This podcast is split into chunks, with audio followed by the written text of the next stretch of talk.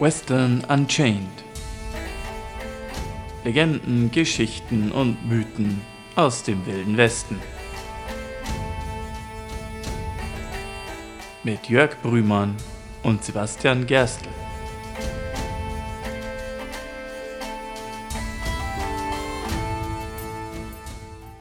Howdy! Howdy! Ja, willkommen zurück zu unserem Podcast, wo wir in die Vergangenheit reisen und uns eine der beeindruckenden Geschichten aus dem wilden Westen oder dem, was den Western ausgezeichnet hat, raussuchen. Ich bin der Sibi und auch Jörg ist wieder bei mir. Servus Jörg. Hallo! Ja. Und an dieser Stelle möchte ich tatsächlich auch mal etwas leicht anderes und Neues machen und möchte auf ein Hörerfeedback eingehen, das wir erhalten haben, Jörg. Oh. Mhm. Ich bin gespannt. Und zwar Florian W. aus G. Hallo Flo, danke fürs Zuhören. Hi. Er hat uns, hat uns sehr gelobt für die, äh, für die Folgen. Er hat quasi seit der ersten Folge sehr eifrig zugehört und äh, findet toll, was wir da machen. Er hat speziell was anzumerken gehabt zu, äh, was ihm aufgefallen ist nach unserer Folge zu Elfego Barker und insbesondere nach der Folge zur Rose of Cimarron meinte er, er findet ja echt toll, was wir machen. Er findet es schade, dass ein bisschen der Eindruck entsteht, dass die Waffen dieser Zeit so unpräzise gewesen wären. Er selber beschäftigt sich sehr viel mit historischen Waffen, auch historischen Schusswaffen, und er kann diesen Eindruck überhaupt nicht bestätigen. Ganz im Gegenteil, frag einen historischen Waffenenthusiasten nach der Zuverlässigkeit eines Cold Peacemakers oder einer Smith Wesson, einer klassischen, und der sagt, die Waffen sind, wenn man sie gut pflegt und instand hält, absolut präzise, vielleicht sogar noch einen Tick besser als moderne maschinell gefertigte Revolver. Mhm. Und ich habe mir die Sache angesehen und ich muss sagen, ja, da hat er durchaus recht. Es gibt einen Grund, warum Samuel Colt äh, mit seinem ursprünglichen Patent so, so einen bahnbrechenden Durchbruch geha äh, gehabt hat. Ich meine, diese, diese Colt Revolving Pistol, speziell dieses Modell, der, der Colt, wie ist er noch? Ähm, 87? Peacemaker? naja, viel früher, viel früher. Achso, der, der Cold Navy. Noch früher Army? tatsächlich. Noch früher. Ähm, Patterson, das war's. Colt Patterson, 1936. Okay. Und dann ab 1951 natürlich der Colt Navy. Was eine der, Mhm. der Waffen waren, die Waldbill Hickok, wir hatten ihn ja kürzlich erst äh, für gewöhnlich geführt hat. Also man sagte, Hickok hatte entweder einen Colt 51 Navy oder einen Colt Dragoon. Speziell der Colt 51 Navy war, war eine überaus präzise Waffe. Natürlich, er hat eine gewisse Abweichung. Also auf 10 Yard Distanz zieht die Waffe 7 Inch nach oben. Was etwa 18 Zentimeter auf 10 Meter sind. Was für eine Faust für einen Revolver mit Rückschlag als Faustfeuerwaffe durchaus nicht schlecht ist. Und ein geübter Schütze mit der Waffe, der gleicht das aus. Oh. Mhm. Man darf halt zwei Sachen nicht vergessen. Es muss ein geübter Umgang sein und zweitens, die Waffe muss in Mhm. einem guten Zustand sein. Das sind jetzt beides nicht unbedingt Sachen, die, gerade wenn wir vom wilden Westen und Schießereien unter Cowboys reden, nicht unbedingt gegeben waren. Mhm. Also ja, wir haben sehr viel davon geredet, dass quasi dieses Duell High Noon auf der Straße sehr selten stattgefunden hat, wobei wir ja in der Folge von der Rose of Silmarin ein so ein Beispiel hatten. Mhm. Und auch Wild Bill Hickok übrigens sehr bekannt ist für eine solche Auseinandersetzung. Vielleicht machen wir nochmal eine Folge zu Wild Bill, da können wir mehr dazu erzählen. Das haben wir ja schon äh, das letzte Mal gesagt. Ja. Da gibt es unglaublich viel zu erzählen. Aber trotzdem waren die meisten Schießereien eher so, äh, es wird wild in der Gegend geschossen und vielleicht ein paar Fleischwunden oder ein paar Verwundete, aber äh, nicht wirklich präzise hier eins der da und ein Schuss, ein Toter. Also wie, also wie kommt das? Das lässt sich in der Regel runterbrechen auf ein paar Faktoren. Faktor Nummer eins, die meisten Leute in dieser Wildwestzeit haben nicht Revolver getragen, sondern wenn sie eine Schusswaffe getragen haben, dann Schrotflinten oder Gewehre. Ich meine, es gibt einen Grund, warum zum Beispiel ein Deacon Jim Miller als bevorzugte Waffe die Schrotflinte hatte. Das haben wir in der Folge auch ausgiebig erklärt, dass er quasi seine meisten äh, Morde mit der Schrotflinte gemacht hat. Richtig. Und auch wenn du äh, auf der Range draußen bist, wenn so ein Stier durchgeht, bist du mit einer Schrotflinte oder einem Gewehr besser bedient als mit dem Revolver, weil du musst mit dem Revolver schon sehr, sehr präzise sein, um den dann zu Fall zu bringen. Ich meine, es geht, aber nicht einfach. Mhm. Büffeljäger haben auch natürlich Gewehre, die, die berühmte Spencer's Rifle verwendet, um, um auf Jagd zu gehen. Also die haben das auch nicht mit dem Revolver gemacht. Warum auch? Mhm. Du willst Reichweite und ein großes Kaliber. Ne? Warum ist dann der Revolver die typische Cowboy-Waffe im Western? Da kommen mehrere Faktoren zusammen. Äh, Zum einen, nach dem Bürgerkrieg haben jede Menge Faustfeuerwaffen den Markt geschwemmt, kann man so sagen. Mhm. Also ich meine, im Bürgerkrieg der Cold Navy, Cold Army, war eine massenproduzierte Waffe in den Nordstaaten, die quasi jeder Offizier der Nordstaaten als Ordonnanzwaffe gleich mitbekommen hat. Mhm. Und das war ein, ein Riesenvorteil für die Nordstaatenarmee, diese Massenproduktion der Schusswaffen, der präzisen Schusswaffen noch dazu. Wenn man sich im Vergleich dazu die konföderierte Armee ansieht, es wird heutzutage sehr viel romantisierend erzählt über den Lemat-Revolver, Mhm. Ja, das, das abgefahrene Ding. der irgendwie sieben oder neun Patronen im Revolver und dann noch zusätzlich einen Schrotflintenlauf mit einer einzelnen Schrotflintenladung. Ja. Ist abgefahren, äh, hat im Vergleich, auf den ersten Blick im Vergleich zu einem Smith Wesson oder im Vergleich zu einem Cold Army, ne, deutlich mehr Schuss im Magazin, deutlich mehr Kapazität und war jetzt im Prinzip auch für die Zeit keine schlechte Waffe. Zwei riesen Nachteile. Das eine ein logistischer. Die konföderierten Offiziere haben den in der Regel nicht gestellt gekriegt, sondern wenn sie einen wollten, mussten sie sich den selber kaufen. Schon mal ein Nachteil. Und das Zweite, ähm, auf Dauer war die Waffe einfach nicht so zuverlässig. Ich meine, macht Sinn. Du hast dann den Schrotlauf, wenn du den benutzt, nutzt die Waffe einfach viel, viel stärker ab. Vor allem, wenn du so eine kleine Faustfeuerwaffe hast. Das hält das Material auf Dauer nicht aus. Ja, die geht dann ziemlich schnell in den Arsch. Und auch generell hat die Lemot sehr viel schneller abgenutzt, sehr viel schneller Anzeichen von Materialermüdung gezeigt, als es der Colt Army getan hätte. Da sind wir wieder beim Thema Präzision und Zuverlässigkeit. Also, Mhm. Aber jedenfalls, nach dem Bürgerkrieg haben dann erstmal die Waffenhersteller nicht unbedingt angefangen, die Waffenproduktion zu drosseln. Sie haben halt einfach viel, viel stärker ihre Waffen beworben. Und das ist lustig, wenn du in die Zeitungen aus der Zeit schaust, wenn dann der Colt Revolver beworben wird bei einem Hän- Händler, dann ist der Schriftzug Colts Revolver fast genauso groß, manchmal sogar gefühlt größer als der Name des anbietenden Händlers. Mhm. Okay. Also so einen tollen Ruf hatte die Waffe. Ähm, auch sehr viele Waffen haben aber dann ihren Weg auch Second-Hand in den Markt gefunden. Ne? Also Offiziere oder auch der eine oder andere Soldat, der so eine, Wa- so eine Schusswaffe hatte und dann nicht mehr brauchte, hat die verkauft und dann ist eine gebrauchte und wahrscheinlich durchaus rege genutzte Waffe irgendwie in den Händen von so einem Cowboy gelandet. Die Waffe mag fabrikneu und gut gepflegt ein Wunderwerk der Präzision sein. Wenn allerdings ein Cowboy eine gebrauchte Waffe aus dem, zum Beispiel aus dem Bürgerkrieg hat und die dann irgendwie auf dem Trail oder in, in Texas in dieser heißen, staubigen Umgebung hat und vielleicht von Waffenwartung und Waffenpflege nicht so viel Ahnung hat, naja, dann ist es mit der Präzision dann mehr so weit her. Und dann darf man auch vergessen, dass natürlich die, die Colt Revolver bei Weitem nicht die einzigen Waffen waren, die auf dem Markt waren. Ja, sie wurden ja auch, soweit ich weiß, ziemlich gerne nachgebaut, ne, von anderen. Ja, ich meine, irgendwann lief ja dann das, das ursprüngliche Patent, das den Colt ausgezeichnet hat, aus und dann haben Waffen aus England und Belgien, die quasi das Modell kopiert haben, den Markt geschwemmt. Manche von diesen Kopien waren richtig gut. Manche haben das ursprüngliche Patent dann später iterativ verbessert. Also Remington und Smith Wesson haben durchaus auch extrem gute Modelle rausgebracht. Mhm. Was aber nicht automatisch heißt, dass jeder damit automatisch auch super umgehen konnte. Das ist dann eben das andere. Ja. Also selbst ein Wyatt Earp hat zwar als Gesetzeshüter einen Revolver ge äh, besessen, hat es aber vorgezogen, den Leuten lieber mit dem Revolverknauf einen über die Rübe zu geben. Ja, ja gut, ja, ist äh, pragmatisch. Wo allerdings Revolver dann richtig populär wurden im Wilden Westen. Und das ist etwas, das vergisst man gerne oder wird in Westernfilmen sehr, sehr selten erwähnt. Mir fällt ein Film ein, der es explizit erwähnt und das ist Unforgiven. Mhm. Viele Städte im West Wilden Westen hatten tatsächlich ein Waffentrageverbot. Mhm. Also wenn jemand, in die, wenn, wenn jemand in die Stadt kam und offen eine Waffe getragen hat, hat er mindestens ein Bußgeld gezahlt oder wurde verhaftet und der Stadt verwiesen. Das ist in sehr vielen Städten der Fall gewesen. Und dann wird im Vergleich zu einer Schrotflinte oder einem Gewehr der Revolver plötzlich interessant.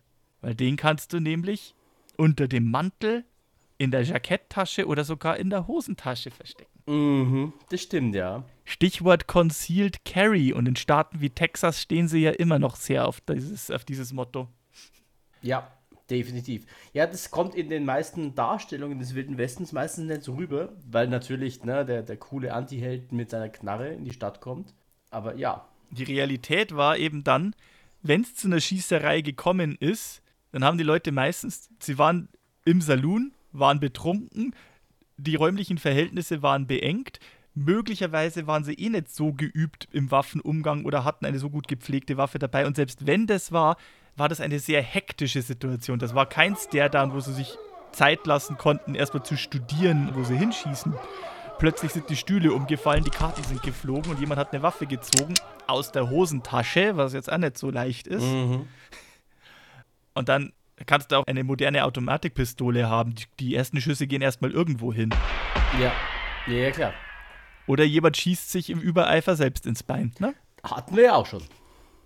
Und in diesem Zusammenhang möchte ich gleich mal über, übergehen zu dem Zeitungsartikel, den ich gefunden habe, den ich aus diesem Anlass rausgesucht habe, weil die Geschichte habe ich gefunden, die ist zu gut und passt zu schön. Oh, sehr gut. Bin gespannt. Und der Zeitungsartikel ist von der Black Hills Daily Times aus Deadwood, South Dakota. Mhm. Ah, ja, Deadwood ist ein Name, der klingt einem gleich in die Ohren. Der ist ja kein unbekannter Name. Ja. Ich meine, wir haben ja erst in der Folge von Wild Bill Hickok sehr, sehr, sehr die Serie Deadwood ans Herz gelegt. Auch hier sehr tolle Serie. Schaut sie euch Mhm. an.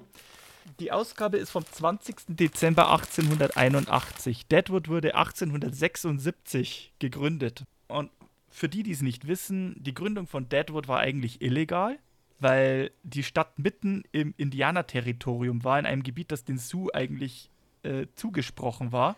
Ja, und vor allem in ihren heiligen Bergen. Ja, genau. Aber es wurde halt in diesen heiligen Bergen, in diesen Black Hills, wurde Gold gefunden und dann hat sich, haben sich sehr viele Leute da in die Gegend begeben und haben halt diese Stadt Deadwood gegründet. Gegen den Willen der Regierung, zunächst zumindest. Und dann halt von 1876 bis 1879 ein massiver Goldrausch stattgefunden, der diese Stadt halt richtig aufblühen und boomen und rapide wachsen hat lassen, trotz aller erschwerten Bedingungen. Ja. Diese Ausgabe ist vom 20. Dezember 1881, also fünf Jahre nach der Gründung von Deadwood. Hm. Und die Überschrift des Artikels lautet: Durchlöchert von seiner eigenen Pistole. Ah, ja, okay, gut. Man sieht schon, woraus es hinausläuft. So eine Art Editorial der Zeitung. Wir haben schon oft über die Absurdität des Tragens von Revolvern oder Schusswaffen jeglicher Art in dieser Stadt gesprochen. Schaut euch mal Deadwood an. Absurdität. Ähm, Ja. Die Gemeinde ist friedlich und ruhig und es gibt absolut keine Notwendigkeit dafür.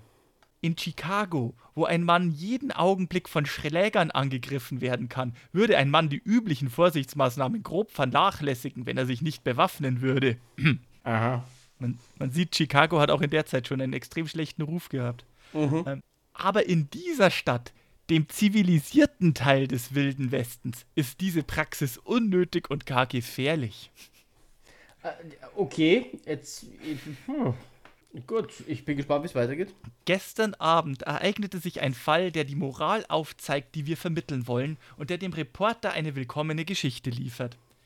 Mr. Charles Estelle, der Koch im Merchants, ist der unglückliche Besitzer einer Pistole, die er noch nie benutzt hat und wahrscheinlich auch nie hätte benutzen können, solange er in dieser gesetzestreuen Stadt lebte. Aber trotzdem hat er eine Pistole gezündet, die, wie uns ein Bericht sagt, auf den Boden fiel, zündete und eine Kugel in Charles Bein knapp über den Knie jagte. Die Kugel flog nach unten und wurde nach vielen Schwierigkeiten von Dr. Babcock knapp unterhalb der Kniescheibe herausgezogen. Die Verletzung ist schmerzhaft, aber nicht weiter gefährlich, als dass sie dem Betroffenen ein Leben lang ein lahmes Bein als Erinnerung an die Torheit des Tragens einer Waffe hinterlässt. Ein anderer Augenzeuge sagt, dass der Verwundete und sein Partner beide Schusswaffen trugen und die Angewohnheit hatten, in einem sinnlosen Sport mit ihnen zu zielen und herumzuspielen. Ha. Wenn das der Fall sein sollte, nehmen wir mit Bedauern zur Kenntnis, dass nicht beide Pistolen losgingen und jeden der Spaßvögel getötet hätten. Oh Gott, das ist ein bisschen makaber, aber ja. Hm? Jeden Tag werden Menschen durch Schusswaffen in den Händen von Idioten getötet, die nicht wussten, dass die Waffe geladen war. Am sichersten ist es, sie gar nicht in die Hand zu nehmen, es sei denn, man ist gezwungen, es zu tun. Ja. Und jetzt kommt die Pointe. Natürlich müssen Redakteure bewaffnet sein, denn die unbarmherzige Pflicht kann sie zwingen, einen Menschen um eines Artikels willen zu töten. Aber Redakteure sind kluge und besonnene Männer und spielen nicht mit einer Waffe herum, wenn sie sie nicht benutzen wollen. Ja, okay. Es soll ja nicht jeder mit einer Waffe rumlaufen. Also es zählt ja nicht für mich. Ich bin ja vernünftig. Ja, und vor allem, äh, ich bin ein vernünftiger äh, Redakteur, ne? Ist, äh, Und da gehört es ja zum Berufsrisiko dazu, das zu machen. mhm. Klar, man muss sich auch schützen können. Ich meine, äh, du und ich, wir waren ja beide so auf Western-Veranstaltungen unterwegs, tatsächlich in der, in der Funktion eines örtlichen Zeitungsreporters. Es ist nicht so ganz von der Hand zu weisen. Ich war tatsächlich nie bewaffnet, also ich war, ich habe ja immer den Verleger gespielt. Aber tatsächlich, äh, stimmt, stimmt nicht, am Anfang war ich nicht bewaffnet. Es wurde dann irgendwann nötig. Es stimmt definitiv nicht. Ich weiß auch, dass allein ich einmal eine Waffe gezogen habe, um dich zu beschützen, weil du eine Waffe gezogen hast, um jemanden zu bedrohen. Ja, okay. Ja, äh, liebe Leute, seht ihr, und so funktioniert das in einem lieben, äh, im Wilden Westen. Du sollst keine Waffen dabei Und haben. so eskaliert genau, die Gewalt. Es ist Gew Gewaltspirale. Ja. Es ist eine Gewaltspirale, was passieren kann, wenn ein unvernünftiger Idiot eine Waffe in die Hand nimmt. ja. Tut jetzt hier nichts zur Sache, wir driften ab. Bot bottom line, es ist sehr herrlich. Also zum einen mal, ich finde es so schön, was da alles drin ist. Der schlechte Ruf, den Chicago 1880 hat. Mhm. Also, das ist nicht nur eine Gangsterstadt in der Zeit von den 1920ern und Prohibition und El Capone, das geht offenbar schon deutlich im 19. Jahrhundert früher los. Dann natürlich das, was, was so dieses Bild aufräumen sein. Deadwood, wir sind, der, wir sind die zivilisierte Stadt im Wilden Westen. Ja, und wer mal die Serie gesehen hat, um jetzt nochmal die Schleichübung rauszuholen, äh, puh, wenn die die Zivilisierten waren. Also, wenn man die Geschichten aus den ersten Goldrauschjahren in Deadwood liest, Ja, die da so übermittelt sind, äh, ja, ähm, sehr interessantes Eigenbild. Aber dann eben auch dieses, äh, ja, soll ja nicht jeder Idiot eine Waffe tragen. Wo kommen wir denn da hin? Die bringen sich am Ende noch selber um. Ja, äh, wir schließen daraus, Waffen sind kein Spielzeug. Schießt euch nicht in den Fuß, außer ihr seid Journalist, dann ist es offensichtlich, zumindest in Deadwood zu der Zeit was anderes. Ähm, dann gehört es zum Berufsrisiko, ganz Ja. offensichtlich. Aber wir hatten ja vorher in dem ganzen Exkurs ja auch das Thema Bürgerkrieg erwähnt und dass äh, Offiziere im Bürgerkrieg eine Schusswaffe getragen haben. Ja, beziehungsweise von der Schusswaffe, die im Bürgerkrieg aufkam und dann zu einem Gattungsnamen für eine ganze Reihe von Schusswaffen wurde. Ach, die. Äh, jetzt, hätte ich, jetzt hast du mich für einen Moment, aber ja, tatsächlich, die Gatling Gun ja auch. Die ja. Gatling, ja, wir haben zuletzt über die Gatling Gun, beziehungsweise über äh, Richard Jordan Gatling gesprochen. Das heißt, wir haben jetzt mehrmals schon den Bürgerkrieg berührt und ja, der Bürgerkrieg hat den wilden Westen geprägt. Ich meine, allein schon das, was ich davor angedeutet habe, die, die ganze, der Influx an, an Schusswaffen nach Ende des Bürgerkriegs hat mit, das, da gab es mehrere Faktoren natürlich, aber auch das hat mit dazu beigetragen, dass dann die Zeit nach dem Bürgerkrieg so, so richtig zum wilden Westen wurde. Deswegen Mhm. haben wir uns gedacht, erzählen wir doch heute mal eine Geschichte aus dem Bürgerkrieg. Ich habe lange überlegt, ob wir genau, ob wir speziell dieses Thema bringen sollten, denn ähm, der eigentliche Ort des Geschehens ist jetzt nicht da, wo wir üblicherweise den wilden Westen verorten. Tatsächlich spielt die Geschichte überwiegend in den Carolinas, North und South Carolina. Mhm. Also viel weiter in den Osten kommt man nicht. ja. Ja, da ist dann irgendwann Ähm, Atlantik. Aber zum einen habe ich mir überlegt, es gibt genügend Berührpunkte, uns zu machen. Mhm. Und zum Zweiten, weil die Geschichte einfach viel zu geil ist, als dass, es, als dass man sie nicht erzählen könnte. Ganz wirklich. Ich glaube, ich weiß, äh, worum es geht. Ne, wir haben sie beim letzten Mal angekündigt. ja, genau. Ich bin gespannt. Dann also, ja, wir erzählen also jetzt die Geschichte von Robert Smalls.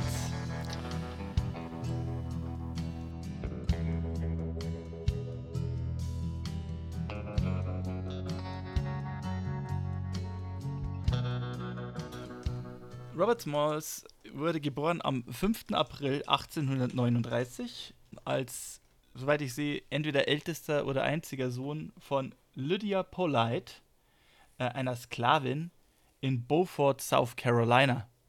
Mhm. Die Mutter war ei- eine Galla. Also das ist eine ethnische Gruppierung unter äh, Afroamerikanern, die vor allem im Südosten der Vereinigten Staaten anzutreffen ist, war äh, so eine Art Kreolen Subkultur, wenn man so will. Äh, das ist Mhm. daraus erwachsen, dass, dass diese Plantagensklaven in der Gegend sehr häufig äh, sehr isoliert gehalten wurden von Siedlungen oder selbst von den Anwesen, auf denen, zu denen sie zugehörig waren, sozusagen. Sodass sich innerhalb dieser Gruppierung eine, eine, eigene, eine eigene Subkultur, teilweise sogar mit einer eigenen Pidgin-Sprache und, äh, de, de, dergleichen herausgebildet hat. War überwiegend in diesen, in diesen Low Countries anzutreffen, also so in Georgia, Florida und eben auch South und North Carolina, vor allem in der Küstenebene und auf den Sea Islands, also auf den Inseln in der Küstennähe. Ähm, Lydia Polite war eine solche Plantagensklavin, ist allerdings irgendwann zu einer Hausdienerin, Haussklavin geworden von ihrem Besitzer, einem gewissen John McKee, Plantagenbesitzer, wen wundert's, was darauf hindeutet, dass sie irgendwie hm, jemandem gefallen hat oder besondere Aufmerksamkeit bekommen hat. Und tatsächlich, ähm, man merkt es auch vielleicht ein bisschen am Namen, er heißt ja nicht Robert Polite, er heißt Robert Smalls. Wer wirklich sein Vater war, ist nicht eindeutig, aber er wird in Quellen als Mulatte geführt. Das heißt also, äh, es ist eine, eine gemischt weiß-afroamerikanische Herkunft vorhanden. Mhm. Und der Plantagenmanager, den John McKee äh, beschäftigt hat, trug den Namen Patrick Smalls. Muss man jetzt auch dazu sagen, ist jetzt auch nicht unbedingt so ungewöhnlich, dass wenn ein Kind äh, auf, äh, von, einem Sklaven von einer Sklavin geboren wurde, wo der Vater in Anführungsstrichen offiziell nicht bekannt ist, dass dann der Plantagenmanager herhalten muss und quasi da seinen Nachnamen hergibt, was allerdings Mhm. oft auch den Grund hatte, weil ja meistens in der einen oder anderen Form der Vater war. Mhm. In diesem Fall ist nicht ganz klar, ob Patrick Smalls der Vater ist. Äh, Gerüchte halber, also die, eine eindeutige Quellenlage gibt es da nicht. Und Gerüchte halber kommen auch John McKee selber oder sein Sohn Henry in Frage. Mhm. Nichtsdestoweniger, Robert Smalls wuchs also in dem Anwesen von Mr. McKee in Beaufort, 511 Prince Street, South Carolina, äh, auf und wurde da, man hat wohl sehr früh erkannt, dass Robert Smalls sehr intelligent war und man wollte ihn wohl als, als einen Hausdiener heranziehen. Also sehr viele Plantagenbesitzer haben sich ja gerne auch einen Sklaven gehalten als Kammerdiener oder als Butler. Die wurden entsprechend auch bevorzugt und gesondert behandelt. Mhm. Man denke mal an den Film Django Unchained und äh, die Rolle, die Samuel L. Jackson da spielt, der dann totales Unverständnis zeigt, wie so ein Plantagensklave oder so ein, so so ein anderer Sklave da so aufbegehren könnte gegen, gegen die weiße, weiße Herrschaft. So ungefähr wurden, äh, war, war zumindest das Ziel, die Haussklaven zu erziehen. Ja, beziehungsweise eine Haussklave ist ja, beziehungsweise äh, die, die unschönere Variante äh, davon ist ja auch noch in den in der Emancipation Movement später in den 60ern auch noch ein Schimpfwort ne, für, den, Ja, natürlich. für den angepassten, nicht aufständischen Schwarzen. Also, Mhm. ähm, ich glaube, Malcolm X war es, der äh, Martin Luther King einmal als einen braven Hausneger bezeichnet hat. Um eben da nochmal drauf anzuspielen. Verzeiht das den Ausdruck, aber das war der Wortlaut. Die Realität in der Zeit hat ja wohl oft so ausgesehen, dass halt eben die Haussklaven das Problem so nicht gesehen haben, weil die hatten ja ein, ein vergleichsweise gutes, behütetes Leben. Offenbar wollte äh, Lydia, Roberts Mutter, eben genau so etwas vermeiden und hat dafür gesorgt oder darauf bestanden, so überliefern es die Quellen, dass ihr Sohn tatsächlich in, nicht im Haus, sondern in den Plantagen eingesetzt wird. Sodass er aus nächster Nähe miterlebt, wie Plantagensklaven tatsächlich behandelt werden, wo halt Auspeitschen und Bestrafen und äh, körperliche Übergriffe ähm, nahezu an der Tagesordnung waren. Also ganz und gar nicht, wie es im Haus passiert. Mhm. Im Alter von zwölf Jahren wurde er dann nicht mehr auf den Plantagen eingesetzt, sondern stattdessen in Beaufort ausgeliehen. Mhm. Das war auch eine übliche Praxis unter Sklavenbesitzern, dass man sozusagen Sklaven, die wieder Anführungsstrichen in den Augen des Halters als begabt oder talentiert betrachtet wurden, wurden in der Stadt eingesetzt und wurden dann auch an andere Geschäftstreibende ausgeliehen, Mhm. zum Beispiel in Hotels als Pagen oder als Reinigungskraft oder um Straßenlaternen anzuzünden, also zu dem Zeitpunkt ja die ersten Gaslaternen Mhm. ja auch schon. Robert hat zum Beispiel zuerst eben in einem Hotel angefangen und später eben als ein solcher Laternenanzünder. Davon gab es einen Lohn. Der Lohn betrug 16 Dollar. 15 davon gingen direkt an den Besitzer von Robert und einen durfte er selber behalten. Das war sein Lohn. Hm. Also, ja. Ähm, Ich, ich weiß jetzt nicht, ob man sagen kann, immerhin bekamen den Lohn oder es war halt. Also, dazu fehlt mir ein bisschen der Vergleich also, zu anderen äh, so, Sklaven. so, Roma so, Roma Romantisierer, die gerne so ein bisschen die Zeit der Südstaaten so ein bisschen verklären oder, oder, oder tatsächlich äh, verteidigen wollen, sagen, ja, es gab doch Schwarze, die gearbeitet haben da. Also, Mhm. aber ja, äh, das war halt der Lohn, den die gekriegt haben. Also das meiste Geld haben halt immer noch ihre Besitzer eingestrichen. Ja. Und da dann so zu tun, als ob das so großzügig wäre, dass sie immerhin was gekriegt haben, äh, hat halt auch ein Geschmäckle. Ne? Mhm, ja, eben, genau, weil es ist halt puh, ein Dollar von, wie viel waren es, 16? Von 16. Ja, ja, das ist der Kapitalismus, wie er lebt und lebt. Ne? Das wird noch viel besser. Mit 17 hat er geheiratet, eine Hannah Jones, die ähnlich wie er als eine Sklavin in einem Hotel eingesetzt wurde. Er, sie mussten ihre Herren, also ihre, ihre, ihre Halter, um Erlaubnis fragen, heiraten zu dürfen. Im Februar 1858 kam die erste gemeinsame Tochter zur Welt und Robert wollte anstreben, sich und seine Familie freizukaufen. Prinzipiell war das möglich, wenn ein Schwarzer in der Lage war, genügend Geld zu verdienen, um quasi das, was sein Halter meinte, dass er wert wäre, um ihn weiterzukaufen, dann konnte er sich theoretisch selber freikaufen. Mhm. Ja, der Preis, den die Familie seiner Frau angesetzt hat, betrug 800 Dollar. Ja, okay, das sind dann, also ich, ich dachte Also- mir schon, dass es irgendein illusorischer Preis sein würde. Also heut, heut, heute wären das 24.000 Dollar. Wohlgemerkt, er dürfte immer einen Dollar behalten von dem, was er gearbeitet hat. Bis 1861 hat er es geschafft, gerade mal 100 Dollar anzusparen. Mhm. Also Also, ja, theoretisch wäre es vielleicht möglich gewesen, aber es hätte Jahrzehnte gedauert und wenn er in der Zwischenzeit weitere Kinder kriegt oder die Halter in der Zwischenzeit meinen, nö, jetzt ist er mehr wert, ja, ne? mhm. Ja. Also das war die Realität. Ja, Tatsache, äh, tatsächlich mögen es ein paar geschafft haben, aber ja. Während dieser Zeit, wo er äh, in der Stadt gearbeitet hat, kam er dann irgendwann einmal auch an die Werften, wo er so Arbeiten annahm wie Segelflicker, Hafenarbeiter und dergleichen Mhm. und entdeckte dabei eine Liebe zur See und begann zunehmend damit anzustreben, auch auf Schiffen eingesetzt zu werden. So auf diesen Wollhandelsschiffen, den Seitenradschaufel, ähm, Seitenschaufelraddampfer, ja, ist das der richtige? Seitenschaufelraddampfer, ja. ähm, auf den Seitenschaufelraddampfern, die so auf den Flüssen oder im küstennahen Gebiet Geschäfte gemacht haben. Und er hat sich sehr interessiert für die Arbeit auf dem Schiff und auch, wie diese Schiffe äh, betrieben werden. Mhm. Ähm, und tatsächlich muss er auch hier sich sehr bald als sehr talentiert hervorgetan haben. Nach drei Jahren in und um Schiffen war Robert Smalls, äh, man sagt, er war erfahren und talentiert genug, dass er als, als Navigator und als Lotse und effektiv als Pilot des Schiffs hätte dienen können. Aber weil so eine Rolle natürlich einem, das ist ja eine, eine, eine Chefrolle auf dem Schiff sozusagen, Mhm. und äh, das kann ja einem Sklaven nicht, nicht zukommen. Und deswegen wurde er maximal eben als Rudergänger oder dergleichen bezeichnet. Mhm. Hm. Okay. Im April 1861 dann begann der Bürgerkrieg mit den Schüssen auf Fort Sumter.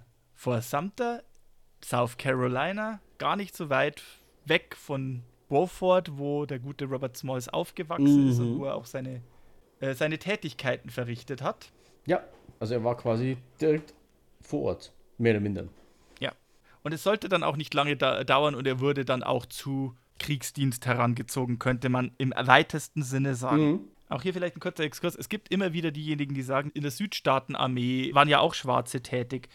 Das ist technisch gesehen möglicherweise richtig, aber das waren halt allesamt Sklaven. Ja, und es gab tatsächlich, glaube ich, auch nur ein richtiges Regiment nur aus schwarzen Soldaten in den Konföderierten. In den. Südstaaten. Ja. Und das war in Louisiana und das war ein, quasi ein Freiwilligenregiment und das wurde auch nach wenigen Monaten aufgelöst. ja. auf Druck der Regierung, weil das nicht zulässig war. Ja. Gleichzeitig in den Nordstaaten gab es viele Monate lang keine schwarze Einheit oder auch, auch keine schwarzen Soldaten in der Armee. Es wurde explizit tatsächlich nicht zugelassen. Also es ist schon auch ein bisschen bedenklich, wenn man so irgendwie so meint, oh, der Norden, die, die, die Befreier der Sklaverei, aber man hatte da deswegen trotzdem Vorbehalte. Man war tatsächlich über weite Strecken sich nicht sicher, ob Afroamerikaner in der Lage wären, diszipliniert genug zu sein, Waffen zu führen und quasi in einer Einheit zu dienen. Geflohene Sklaven, die im Bürgerkrieg aus den Südstaaten zu den Nordstaaten geflohen sind, wurden übrigens als Kontrabande bezeichnet. Äh, Kontrabande, also so wie Schmuggelware. Ja. So wie Schmuggelware. Und äh, es gab einige wenige Generäle und Offiziere, die diese Kontrabanden sozusagen inoffiziell eingesetzt haben. Und die durften sie allerdings nicht für Kampfhandlungen einsetzen. Die haben sie dann auch für sowas wie Brückenbauarbeiten oder Gräben ausheben und dergleichen benutzt. Was effektiv das war, wofür die Sklaven in den Südstaaten auch hergenommen wurden. Also Arbeiten eben. Jedenfalls das war die Situation im Herbst 1861, als auch unser werter Robert Smalls in South Carolina herangezogen wurde als Teil der Bootsbesatzung der CSS Planter. Die Planter war ein ursprünglich in Charleston gebauter Seitenraddampfer, ein, wie so Quellen sagen, ein erstklassiger Küstendampfer aus Eichenholz und roter Zeder gefertigt, der ursprünglich für den Baumwollhandel gedacht war der einen großen Vorteil hatte. Er hatte nämlich dadurch, dass es ein Seitenraddampfer war, die waren zwar nicht so effizient von der Geschwindigkeit her, aber sie hatten extrem wenig Tiefgang im Wasser. Mhm. Und das ist in der unmittelbaren Küstennähe, vor allem bei den Carolinas, äh, war das von einem sehr großen strategischen Vorteil. Ja, ja, weil du ziemlich nah ans Ufer ran kannst. Richtig. Die CSS Planter war der Ingenieurabteilung in Charleston unterstellt unter Brigadiergeneral Roswell Ripley. Ihre Aufgabe war es, Wasserwege zu vermessen, Minen zu legen und ansonsten auch als Transporter zu dienen und quasi Nachrichten, Truppen, Nachschub und dergleichen zu übermitteln. Seine Aufgabe war eben, wie bereits erwähnt, auch hier de facto war er sowas wie der Pilot oder Lotse des Schiffs. Aber weil halt Sklaven solche Bezeichnungen nicht bekommen haben, wurde er halt eben auch als Steuermann bzw. Rudergänger geführt. Insgesamt, ich meine, die Planter hatte jetzt keine große Besatzung in dem Sinne. Es gab drei oder vier Weiße als Stammbesatzung, darunter eben der Captain und der offizielle Lotse. Und die Hauptarbeiten, die schweren Plackereien, das B- und Entladen, das Rigging und dergleichen, wenn das nötig war, oder das Schaufeln der Kohlen, das haben acht Sklaven verrichtet, im mhm. Endeffekt. Ah ja, also die, wirklich die, äh, der Großteil der mechanischen Handarbeit. Richtig.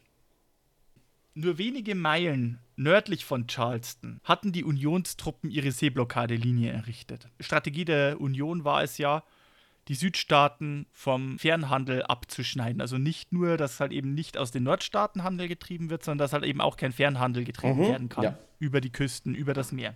Und diese, diese Seeblockadelinie, die verlief nur ganz, ganz kurz vor Charleston. Mhm. Lustigerweise vor Sumter die Schüsse auf Fort Sumter seitens der Konföderation haben ja den Bürgerkrieg ausgelöst. Fort Sumter ist auch dort. Ah ja, das äh, ikonische Fort Sumter.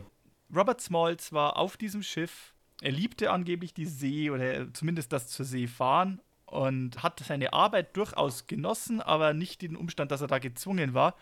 Monatelang ist er da unterwegs, in dem Bewusstsein, dass wenn er seine Freiheit erkaufen möchte, es Jahrzehnte dauern wird, um überhaupt eine Chance zu haben. Und Tag ein, Tag aus oder immer wieder regelmäßig ist er da unterwegs in Sichtweite von Fort Sumter und in Sichtweite der Blockadelinien der Nordstaatenarmee. Der Nordstaaten, die den Krieg ausgelöst haben, weil der Präsident ja verkündet hat, unter anderem, dass die Sklaverei abgeschafft werden soll. Mhm.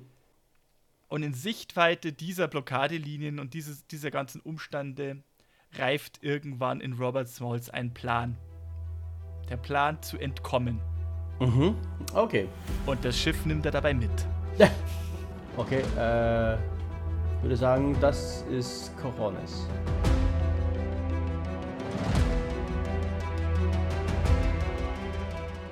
Gut, also, wie stellt es an? Am 12. Mai 1862 war die Planter 10 Meilen südwestlich von Charleston unterwegs, Richtung Coal Island.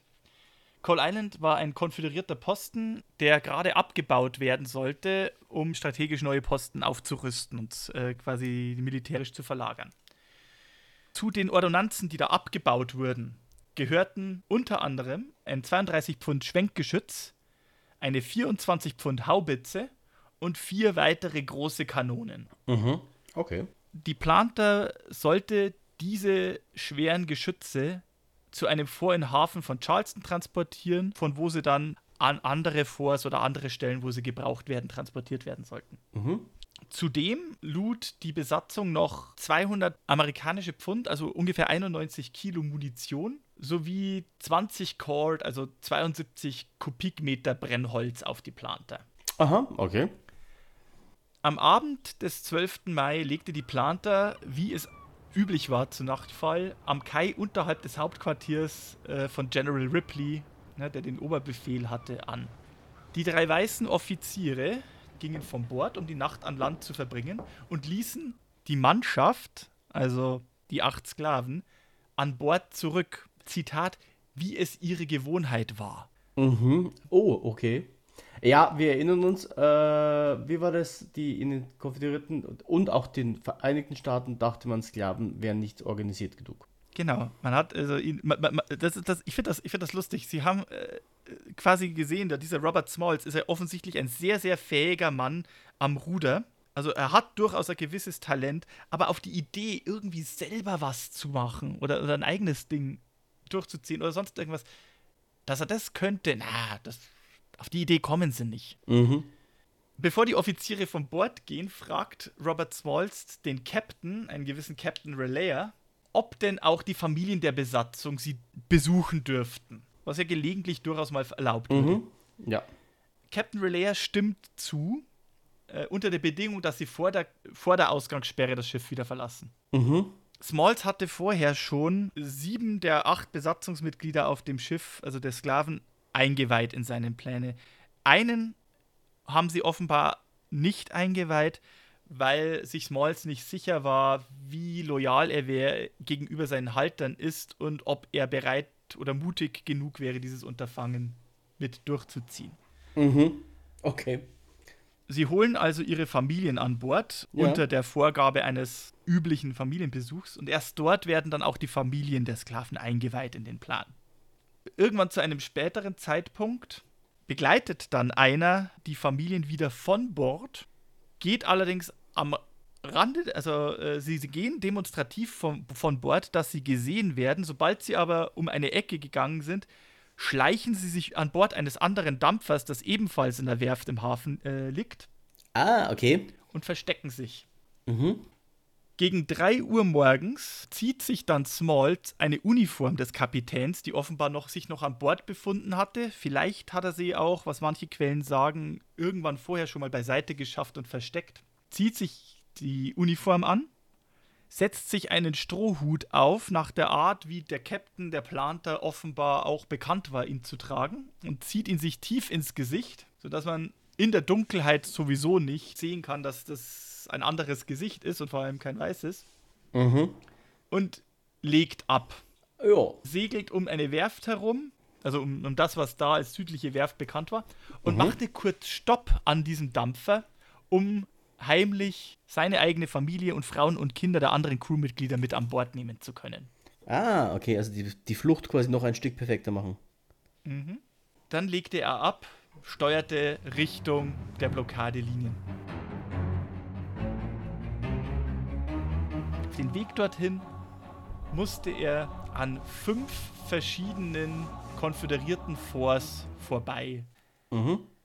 Der Kommandant der Planter, Captain Charles C- C.J. Relayer, hatte auch in ein Codebuch in seinem Besitz, das sich pikanterweise noch an Bord befand. Aha.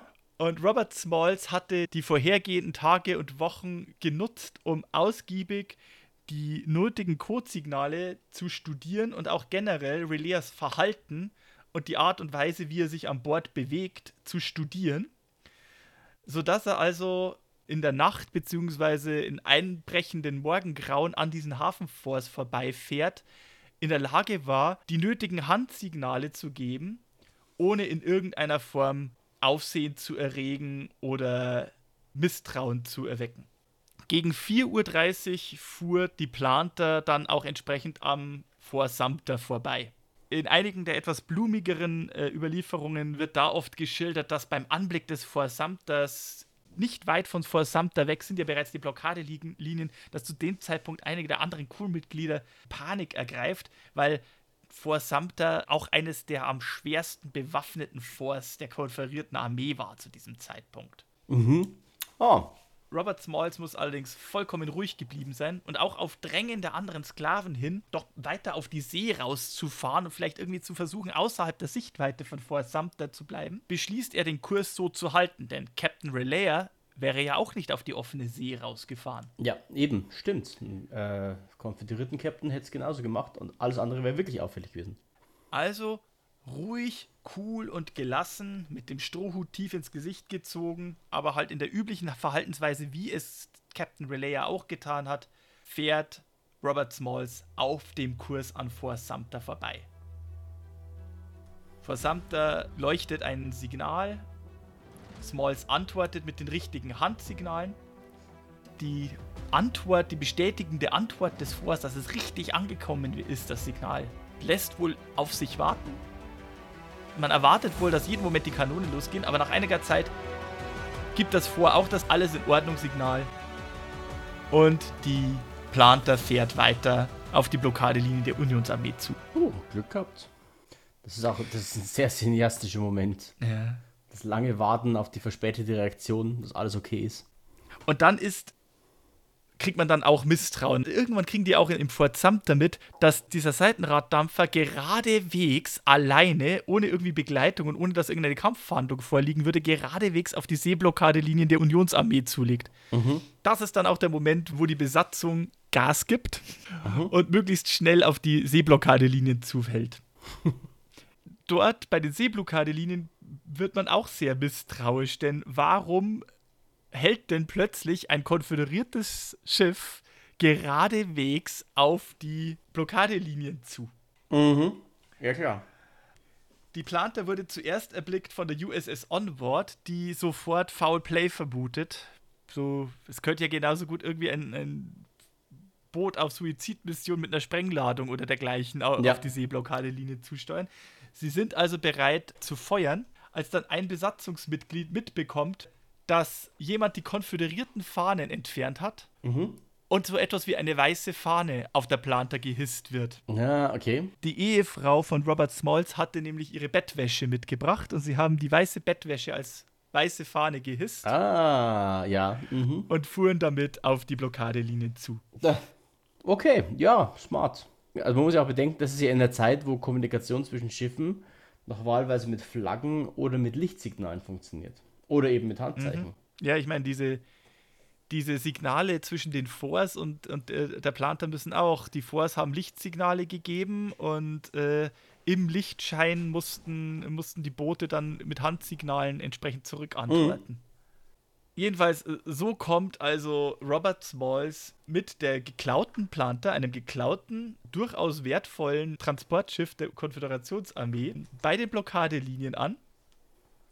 Und als der Seitenraddampfer dann auf die USS Onward zusteuert und nah genug dran ist, dass die Besatzungsmitglieder zu ihrem Erstaunen sehen können, dass das gesamte Boot voll ist mit äh, Persons of Color, acht männliche Sklaven, ihre Frauen und Kinder. Mhm tritt Robert Smalls hervor mit den Worten: Guten Morgen, Sir.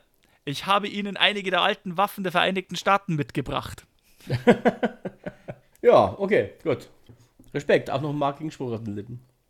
Aber was wahrscheinlich noch viel wichtiger war, er brachte halt auch das Wissen des Captains über die Codesignale mit, die in den Forts von Charleston und der Küstenlinien verwendet wurden. Er hatte ein Codebuch der konföderierten Armee dabei klar war absehbar, dass die Konföderierten irgendwann ihre Codes ändern, aber bis sich das rumspricht, äh, vergeht sehr viel Zeit und die Zeit kann man sehr wertvoll nutzen. Mhm. Und ebenfalls an Bord war eine Karte mit den Minen und den Seetorpedos, die bereits im Hafen von Charleston gelegt worden waren, um quasi einen Seeangriff auf Charleston unterbinden zu können. Ah, okay. Darüber hinaus natürlich auch, dass Robert Smalls über Monate hinweg selbst in den Wasserwegen eingesetzt war, die Wasserwege kannte und selbst ziemlich genau wusste, wo überall Minen gelegt worden waren. Oh ja, ja klar. Also intelligence-mäßig ist der Mann natürlich ein, äh, ein Riesengewinn für die Union. Mhm. Dementsprechend, also Zeitungen und auch Offiziersberichte äh, wurden nicht mü müde, das hervorzuheben. Er wurde bereits da als, als großer Held gefeiert. Ich meine, in den Südstaaten haben sie natürlich also gekocht. Die drei Offiziere, die das Boot in Stich gelassen haben, die wurden vor ein Kriegsgericht gestellt.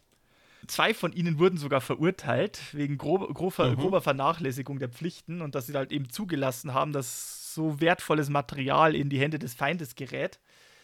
Sie wurden zwar später begnadigt, weil es war halt eben gängige Praxis. Ne?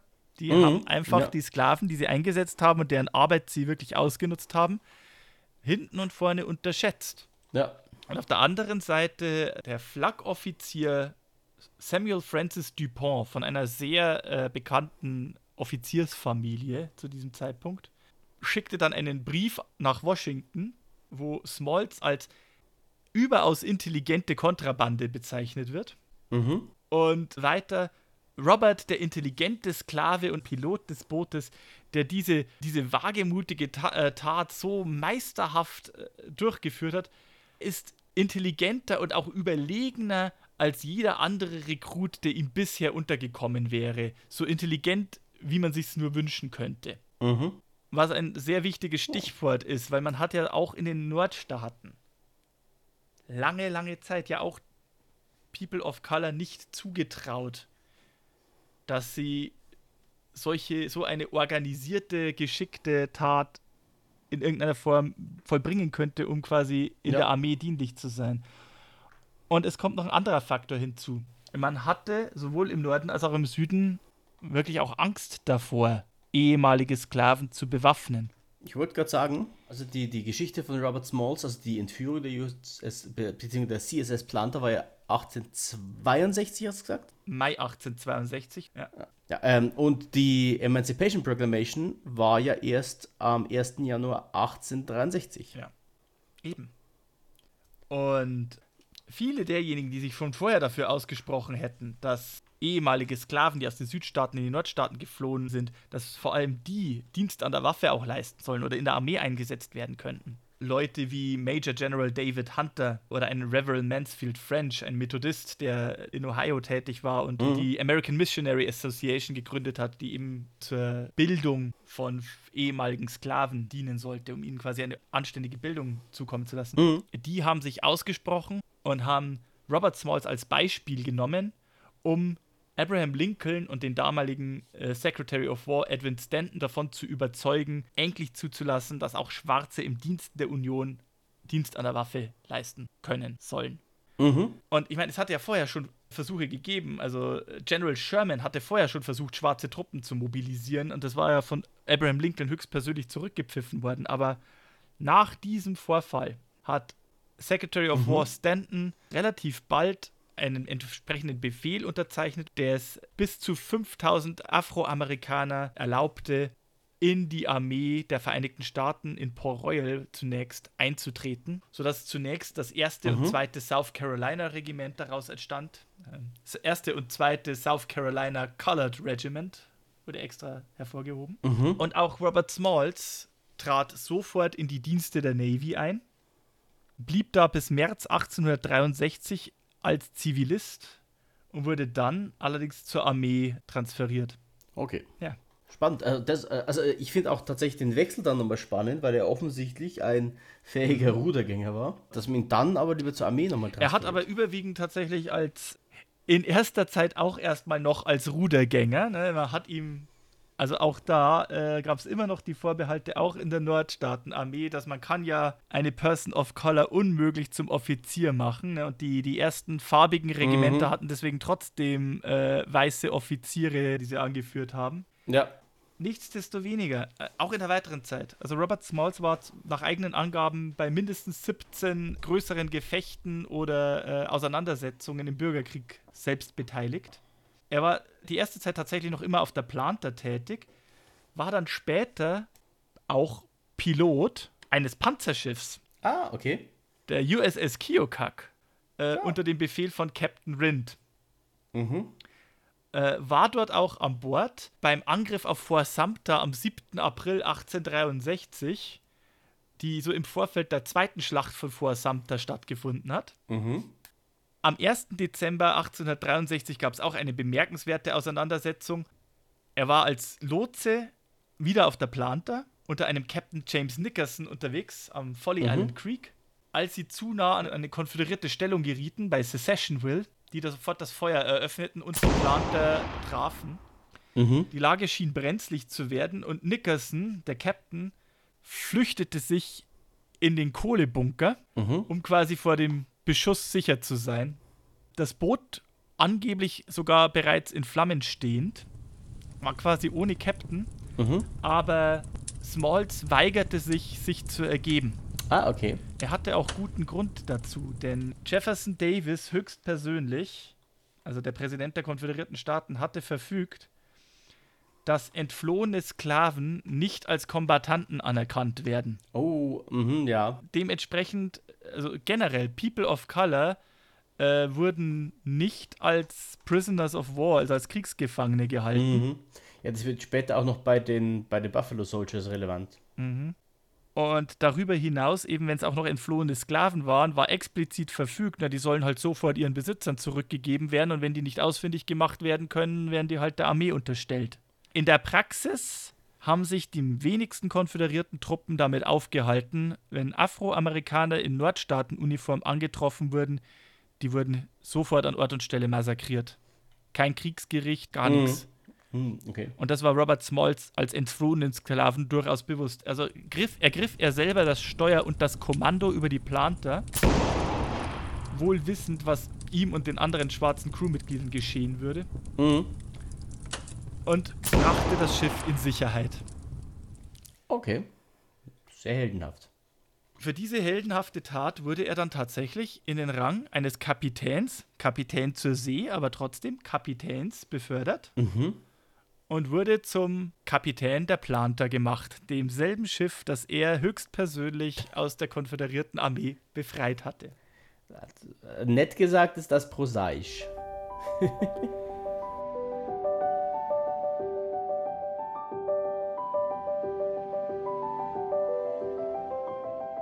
Die Geschichte von Robert Smalls hat einige sehr schöne solche Beiklänge. Nach dem Bürgerkrieg zum Beispiel ließ sich Smalls in seiner alten Heimat in Beaufort, South Carolina nieder. Er hatte alleine dafür, dass er die Planter an die US Navy überstellt hat, eine, eine Belohnung bekommen, anteilsmäßig am geschätzten Wert der Ordonnanzen und des Schiffes, die es geführt haben. Mhm. Das, was er bekommen hat, sein Anteil betrug 1500 Dollar. Wohlgemerkt, in, in den konföderierten Staaten wurden seiner, nach seiner Flucht ein Kopfgeld von 4000 Dollar auf ihn ausgesetzt. Das ist auch noch Okay. Ich wollte gerade Ähm. fragen, wie viel 1500 Dollar inflationsbereinigt heute wären. äh, über 50.000 Oh, okay, gut. oder um die 50.000 so ungefähr. Mhm.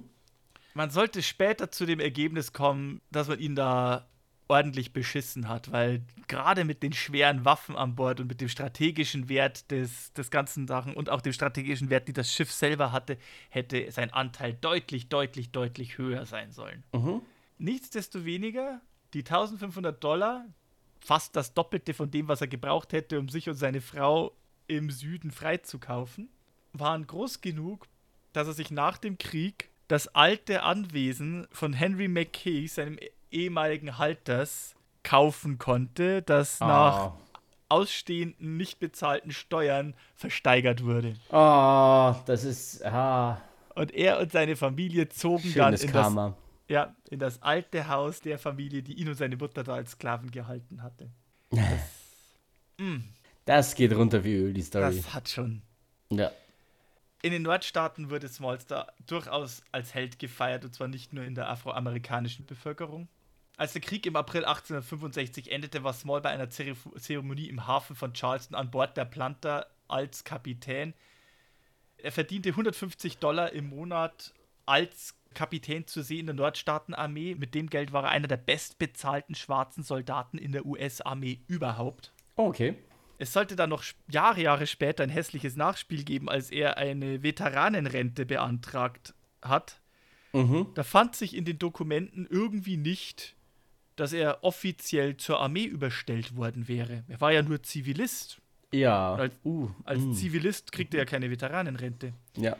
Es hat aber dann für so viel Stunk gesorgt, dass man ihm dann irgendwie nach reiflicher Überlegung ein paar Jahre später trotzdem die Pension auf das einer Veteranenrente aufgestockt hat. Ah, okay. Immerhin. Ja, immerhin. Robert Smalls war nach dem Krieg dann auch im US-Kongress als Abgeordneter. Mhm. 1875 wurde er erstmals in den Kongress gewählt. Er sollte insgesamt fünf Wahlperioden als Abgeordneter im Kongress sitzen für South Carolina. Das ist auch einer gewissen Ironie nicht entbehrt. Einer seiner schärfsten Konkurrenten übrigens war ein gewisser George D. Tillman. Ein ehemaliger Offizier der konföderierten Armee, mhm. Demokrat, man darf an der Stelle immer nicht vergessen, dass damals die Demokraten und die Republikaner von ihren Positionen auf exakt anderen Seiten waren, wie sie heute sind. Ähm, George D. Tillman war ein Offizier der konföderierten Armee aus einer sehr alten, alteingesessenen demokratischen Familie. Äh, Smalls ist natürlich für die Republikaner aufgelaufen. Der Bruder von George Tillman ist ein gewisser Benjamin Tillman. Mhm. Benjamin Tillman sollte später in die Geschichte eingehen, 1895 als derjenige, der quasi die Neuordnung der amerikanischen Verfassung diktiert und als Text aufgesetzt hat und im Endeffekt das auf den Weg gebracht hat, was später als die Jim Crow-Gesetze bekannt wurden. Ah, mhm, ja. Das heißt also, in all den Wahlen, in der er sich, in der er für den Kongress kandidierte und wo er auch gewählt wurde, triumphiert, hat er sich direkt mit einer der Familien angelegt, die maßgeblich dafür verantwortlich sind, dass ab 1895 sehr viele der hart erstrittenen Rechte der Schwarzen oder der Afroamerikaner, der People of Color in den Vereinigten Staaten wieder zurückgenommen wurden. Mhm. Und er hat es auch, auch wirklich nicht leicht gehabt im Kongress. Also die, die, die ersten zwei Jahre, also im 44. Kongress, die hat er noch voll absitzen können, aber 1878 wurde er der Bestechlichkeit beschuldigt und in South Carolina, das immer noch sehr stark, also die weiße Bevölkerung in, in South Carolina war nahezu durch und durch Demokraten und alte Konföderierte. Und da gab es hässliche Auseinandersetzungen. Mhm. Da gab es die sogenannten Red Shirts, die unterwegs waren, also Freischärler, die paramilitärisch organisiert waren und die, die, die sich als Aufgabe gemacht haben, notfalls mit Gewalt äh, Schwarze vom Wählen abzuhalten und auf die Art und Weise dafür zu sorgen, dass halt doch weiße Demokraten in verschiedenen Distrikten gewählt werden. Mhm. Der Ruf von Smalls war meistens so groß, dass er deswegen trotzdem gewählt wurde. Zumindest in seinem Bezirk. 1878 wurde er aber dann in South Carolina der Bestechlichkeit angeklagt es hat wahrscheinlich nicht geholfen, dass sehr viele Republikaner in der Nachkriegszeit leider wirklich hochgradig korrupt waren und quasi die Nachkriegszeit dafür genutzt haben, um sich oder Leute, die ihnen nahestanden, zu bereichern. Und äh, den schlechten Ruf, den dann sehr viele dieser Carpetbaggers, wie sie oft genannt haben, dann in den Südstaaten genossen mhm. haben, der haftete dann ihm leider auch an. Mhm, Ob er mhm. wirklich der Bestechlichkeit schuldig war oder nicht, ist da vollkommen dahingestellt. Aber er wurde in South Carolina verurteilt und ordnungsgemäß verurteilt konnte er dann nicht mehr für den Ko im Kongress sitzen. Ja. Ähm, mhm. Okay. Das Ganze war sehr anrüchig und man hat dann man hat dann allerdings durchsetzen können, dass er begnadigt wird. Also der Gouverneur von South Carolina hat ihn höchst persönlich begnadigt, weil mit der Regierung der Vereinigten Staaten ein Vergleich ausgehandelt wurde. Mhm. Die Regierung der Vereinigten Staaten ließ Anklagen gegen Red Shirts oder gegen eben entsprechende Rädelsführer, die mit Gewalt Leute vom Wählen abgehalten haben, ließ diese Anklagen fallen, wenn im Gegenzug Robert Smalls begnadigt wird. Ah, okay. Was ihm aber äh, theoretisch ermöglicht, weiter zu kandidieren oder im Dings zu sitzen, im äh, Parlament. Also er konnte dann auch 1881 wieder kandidieren. Er verlor diese Wahl zwar mit einem relativ deutlichen Abstand gegen diesen George Tillman, ging aber damit vor Gericht, weil er eben beweisen konnte, dass Tillman eben von Red Shirts und von Demokraten geführten Mobs unterstützt wurde, die quasi andere daran gehindert haben, zur Wahl zu gehen und deswegen quasi äh, seine Unterstützer nicht für ihn wählen konnten. Ah. In dem Fall wurde zu seinem Gunsten geurteilt. Mhm. Das Ganze ging vor den Senat sogar. Und er konnte dann mit einem Jahr Verspätung trotzdem in den Kongress einziehen. Ah, okay. Ähm, also solche Auseinandersetzungen sollte nahezu seine gesamte Zeit im Kongress äh, prägen. Mhm. Und für den nächsten Kongress, bis es dann soweit war, 1883, um dann für den nächsten Kongress wieder zu kandidieren, hatte der Gouverneur in South Carolina äh, schon ganze Arbeit geleistet, also der Tillman-Clan auch Mhm. voran, und haben massiv Gerrymandering betrieben. Mm, ja. Mhm. Das ist also das Zerschneiden von Wahldistrikten unabhängig von tatsächlichen County-Grenzen und dergleichen, um sie so zu ziehen, dass halt äh, bestimmte positive Ergebnisse herauskommen.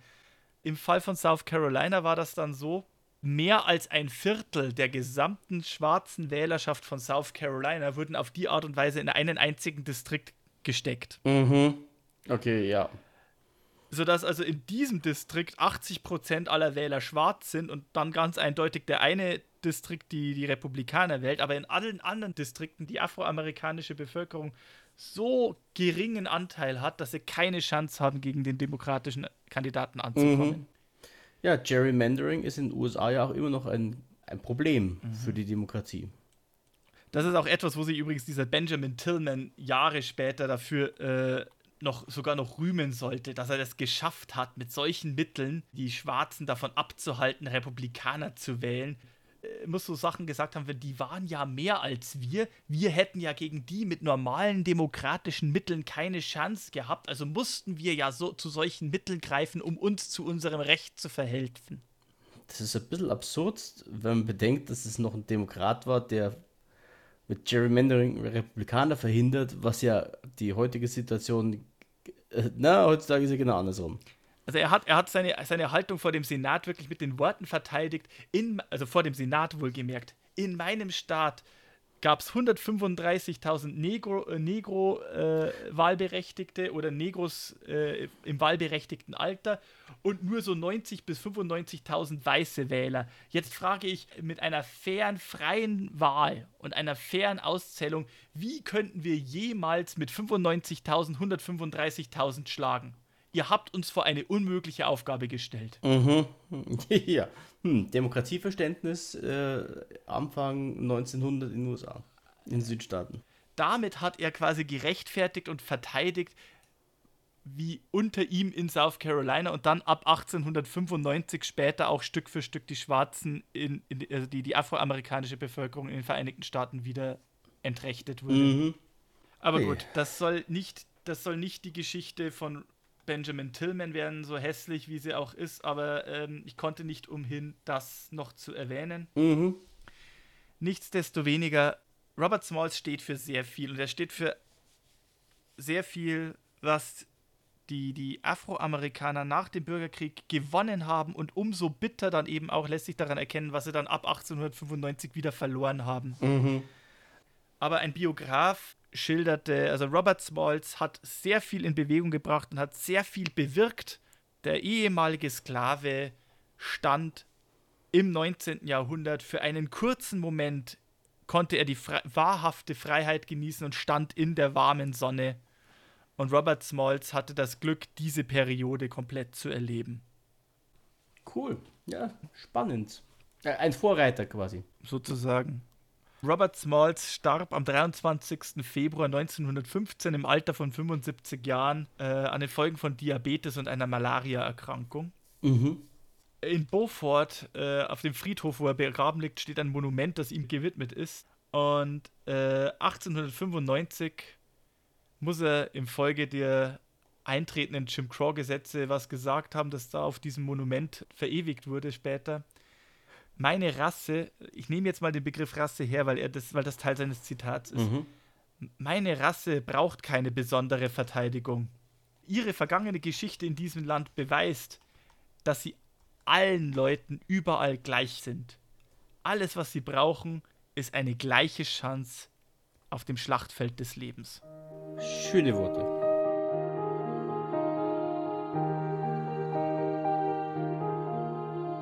Ansonsten, wir haben ja immer dieses nette kleine Segment, was hat Robert Smalls sonst noch so inspiriert? Mhm. Tatsächlich gar nicht so viel. Er ist über lange Zeit, und das ist halt auch so eine Spätfolge dieser ganzen 1895er Erlässe, über lange Zeit sehr ignoriert und marginalisiert worden. Ich meine, es gab so ein paar Sachen in der Kulturgeschichte. Also zum Beispiel im Zweiten Weltkrieg wurde ein Training Center gegründet, Camp Robert Smalls, das explizit dazu gedient hatte, um schwarze Soldaten für die Navy auszubilden. Die Navy war während dem Zweiten Weltkrieg noch äh, segregiert, also mhm. also strikt getrennt. Ja. Solche Ehren hat er gekriegt und so mal hier ein Monument, mal da eine Statue, mal da eine Schule oder, oder Bank oder so. 1863 haben freigelassene Sklaven ein Fort errichtet namens Fort Robert Smalls. In der Nähe von Pittsburgh war das während des Bürgerkriegs. Das stand bis in die 1940er Jahre. Aber er hat lange, lange, lange Zeit nicht diese Medienehren gekriegt. Wir haben ja meistens so Filmempfehlungen mhm. oder sowas. Aber ich muss leider sagen, es gibt noch keinen Film, der Robert Smalls so dermaßen als Inspiration hat. Man könnte argumentieren, vielleicht in Django Unchained schwingt so ein bisschen was mit.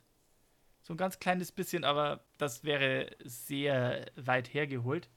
Aber 2019 hat Amazon Prime angekündigt, dass unter Regie von Charles Burnett ein Biopic entstehen soll, der dem Leben und Wirken von Robert Smalls gewidmet ist. Oh, das finde ich schön. 2021 wurde noch an dem Skript gearbeitet. Ob das bereits in Entwicklung gegangen ist, ist noch nicht näher bekannt. Aber parallel dazu hat eine private Independent-Produktionsfirma einen separaten Biopic zu Robert Smalls in Auftrag gegeben. Am 10. Mai 2021 wurde der angekündigt. Der soll den Titel tragen Defiant. Mhm. Also aufmüpfig, trotzdem ja. ungehorsam. Ja, das passt ja sehr gut. Also vielleicht mit etwas Glück dürfen wir, äh, es gibt bislang noch keinen Film, aber vielleicht mit etwas Glück kann man sich vielleicht in naher Zukunft, wie es dann so häufig ist, vielleicht sogar Zweierfilme zu dem Mann erfreuen. Wer weiß. Das wäre auf jeden Fall schön. Er hätte es verdient. Er hätte es Definitiv, verdient. weil die Geschichte von Robert Smalls ist wirklich sehr beeindruckend. Vielleicht sogar, ja, El Fuego Baca ist auch schon eine sehr beeindruckende Persönlichkeit. Ich würde es vielleicht mal in, in dieselbe Kategorie schieben. Ja. Also man merkt halt einfach so, der John Wayne, Henry Ford, sonst was Western, der halt meistens so in den 30er und 40er Jahren, wo halt Segregation noch ganz, ganz groß war, also die in Anführungsstrichen Rassentrennung, hat halt dafür gesorgt, dass halt auch in Western schwarze Akteure so gut wie gar nicht auftauchen. Und ja. dabei gibt es Quellen, die belegen, dass so auf Ranches so jeder dritte Cowboy mhm. schwarz war. Also die sind so ein maßgeblicher Teil des historischen Wilden Westens und eben auch des Bürgerkriegs, das eigentlich nicht wegzudenken ist. Und da sollte man nicht müde werden, das auch aufzuzeigen. Und da gibt es auch mehr als genügend interessante Geschichten ja. zu erzählen. Also Robert Smalls, das war jetzt ein Exkurs in den Bürgerkrieg, aber auch in den Wilden Westen, das ist bei Weitem nicht das einzige Beispiel. Da werden wir auch noch mehr Geschichten erzählen, das verspreche ich. Finde ich auch gut. Das ist ja leider so ein bisschen auch vom, vom Filmgenre, wie du schon sagtest, die, die Downside dass da sehr gewhitewashed ge worden ist in den letzten 50 bis 100 Jahren. Und das ist halt der, der, der kulturelle Konsum, den wir so, so, so bekommen. Und da sehen wir halt dann überwiegend die weißen Gesichter und dadurch bildet sich halt das, das durchaus nicht, nicht wirklich korrekte ja. Bild dieser Zeit. Man stellt sich dann eben diese Leute vor, die dann in so einer Westernstadt oder auf einer Western Ranch unterwegs waren und ja, hat dann automatisch eigentlich nur weiße Gesichter im Kopf und das ist ja. sollte mal berichtigt werden, dieses Bild, weil das ist einfach historisch ist das, das nicht stimmt. korrekt. Gut, aber wir haben ja noch diverse Folgen. Was bedeutet das jetzt für unseren Podcast? Ähm, ja, ich, ich glaube, ich weiß, worauf du hinaus möchtest. Wir haben mit Robert Smalls ja einen der ersten Schwarzen, der äh, in der US-Armee dann auch gedient hat und auch dann zum Kapitän aufgestiegen mhm. ist. Aber er ist auf jeden Fall nicht der Einzige, er ist nur einer der Ersten. Äh, es gibt mhm. da noch ganz viele mehr. Und ohne ihn, man muss es auch dazu sagen, und ohne ihn wäre es wahrscheinlich zumindest nicht so schnell passiert. Das stimmt, ja. Also ist da quasi Wegbereiter für das Thema, das wir beim nächsten Mal besprechen wollen. Und zwar über die Buffalo Soldiers. Und mhm. die Buffalo Soldiers sind afroamerikanischen Einheiten der Unionsarmee, die auch eingesetzt wurden, unter anderem in den Indianerkriegen. Und die mhm. Ureinwohner haben diesen Männern dann den Namen Büffelsoldaten gegeben. Mhm. Und die Geschichte Und. dieser Buffalo Soldiers können wir gleich beim nächsten Mal dann gleich anschließend erklären.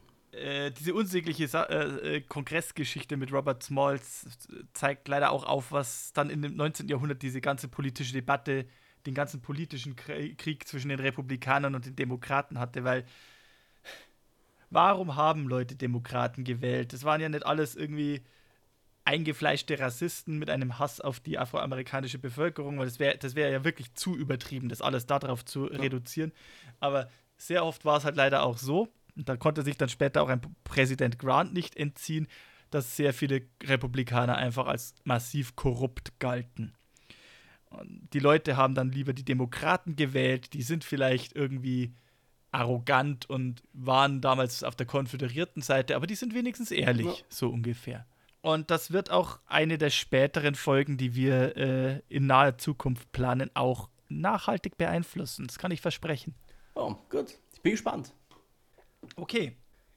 Wunderbar. Dann, zu guter Letzt, ihr kennt das Sprüchlein, wenn ihr Fragen habt, wenn ihr Feedback habt, wenn es euch gefallen hat, schreibt uns eine E-Mail an westernunchained.gmail.com.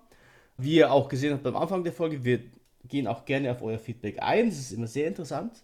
Und es bereichert für dich auch unsere Folgen so ein bisschen. Definitiv. Also wirklich immer nur her damit, auch wenn ihr Anmerkungen habt, Kritik oder wenn ihr der Ansicht seid oder der Überzeugung seid und mir nachweisen könnt, hey, Sibi, da hast du aber etwas total falsch verstanden oder irgendwie einen total falschen ja. Fakt genannt. Gerne. Genau. Meldet euch.